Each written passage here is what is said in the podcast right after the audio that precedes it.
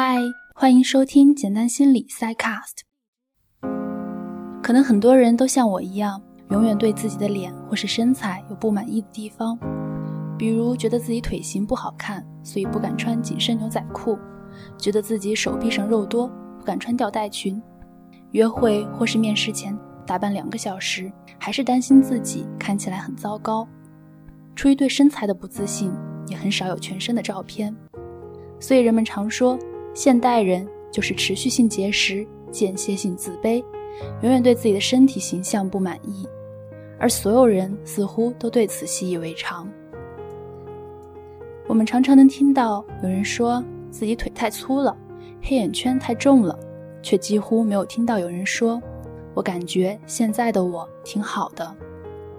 今天我们就想聊一聊身体形象不满，它指的是人们对于自己的外貌。体型的不满意，这种不满意开始出现的年龄很早，人们从小学开始就知道对自己的身体不满了。在一项针对五到八岁小女孩的研究中，研究者们发现，在同学、好友和媒体的影响下，这些小女孩刚满学龄期，似乎就已经沉浸在一种瘦及正义的文化里了，而大量难听的外号更是让我们陷入到对身形不满的焦虑之中。毕竟，谁被叫做死胖子、大屁股、罗圈腿，应该都会难过的吧？曾是小男孩、小女孩的我们，长大以后，这种焦虑会进一步影响着我们对于自己外形的观感，也使我们更容易因为这种不满意而损伤自尊。而众所周知，女性对于身形更有执念，尽管男性和女性都会面临肥胖危机。都会因为身形不佳而感到焦虑，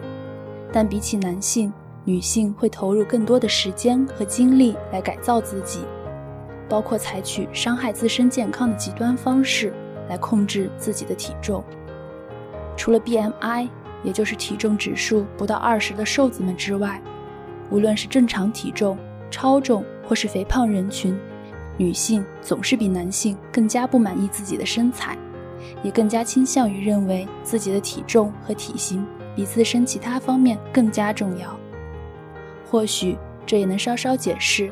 为什么人们总是说这世界上好看的躯壳很多，但有趣的灵魂太少。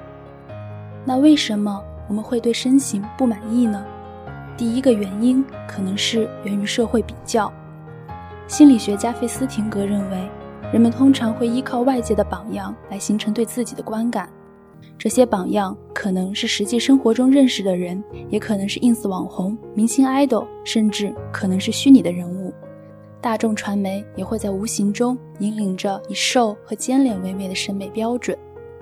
十六比九宽屏电视的出现，让各路明星们都必须变得更瘦、脸更尖，才能在电视上不显得臃肿。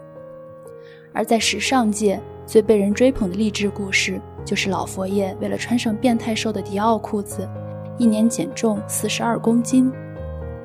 人们一边觉得自己的身形外貌比不上媒体与时尚所呈现的理想形象，一边又通过追求理想形象而强化了这种比较，进一步就会否定自己未达标的身体。这样的比较也会在代际间传递。研究表明。对自己身体不满的父母，他们的孩子也更加容易对自己的身材感到不满。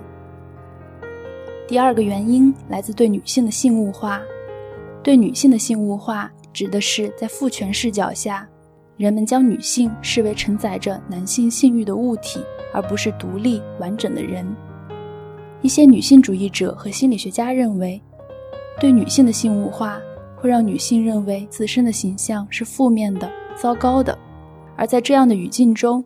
女性会相信自己的头脑、工作能力等等其他方面都难以得到社会承认，只有追求符合社会审美标准的样貌和身材才会被认为是有价值的。对自己的身体不满有什么严重后果吗？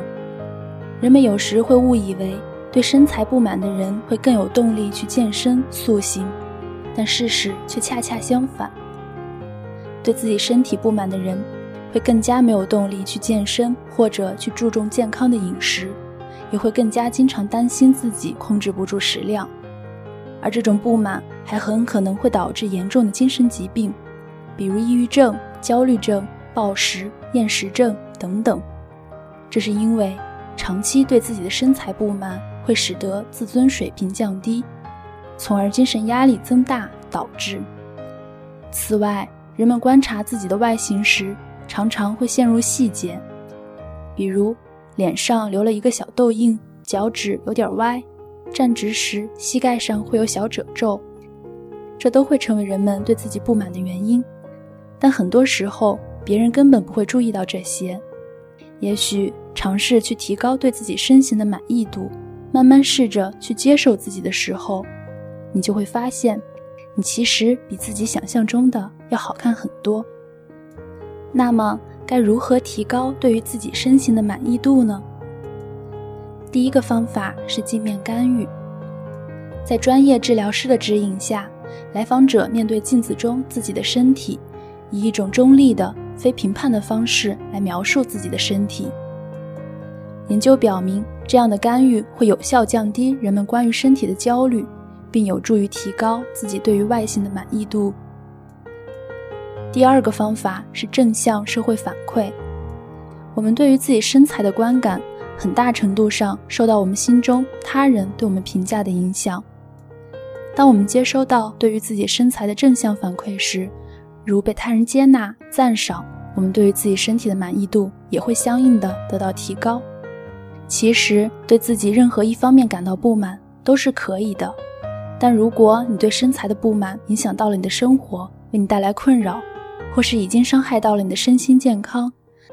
那么寻求心理咨询的帮助是很好的选择。心理咨询师将会和你一起探讨你对于自己身体的观感。帮助你觉察到对于自己身体不满的深层原因，发现改变的契机。以上就是本期节目的全部内容啦，谢谢你的收听，记得订阅我们，我们下期再见。